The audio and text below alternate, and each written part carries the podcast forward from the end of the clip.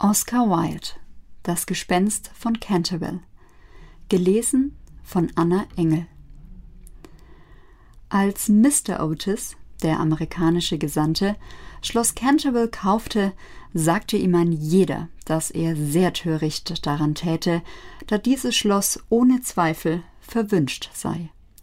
Sogar Lord Canterville selbst, ein Mann von peinlichster Ehrlichkeit, hatte es als seine Pflicht betrachtet, diese Tatsache Mr. Otis mitzuteilen, bevor sie den Verkauf abschlossen.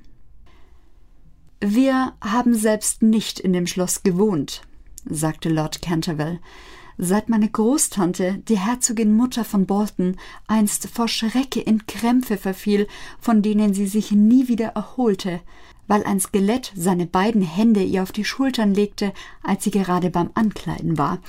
Ich fühle mich verpflichtet, es Ihnen zu sagen, Mr. Otis, dass der Geist noch jetzt von verschiedenen Mitgliedern der Familie gesehen worden ist, sowie auch vom Geistlichen unserer Gemeinde. Nach dem Malheur mit der Herzogin wollte keiner der Dienstboten mehr bleiben. My Lord, antwortete der Gesandte, ich will die ganze Einrichtung und den Geist dazu kaufen. Ich komme aus einem modernen Land, wo wir alles haben, was mit Geld zu bezahlen ist. Gäbe es wirklich noch so etwas wie ein Gespenst in Europa, würden wir dieses in kürzester Zeit drüben haben und in einem unserer öffentlichen Museen oder auf dem Jahrmarkt ausstellen.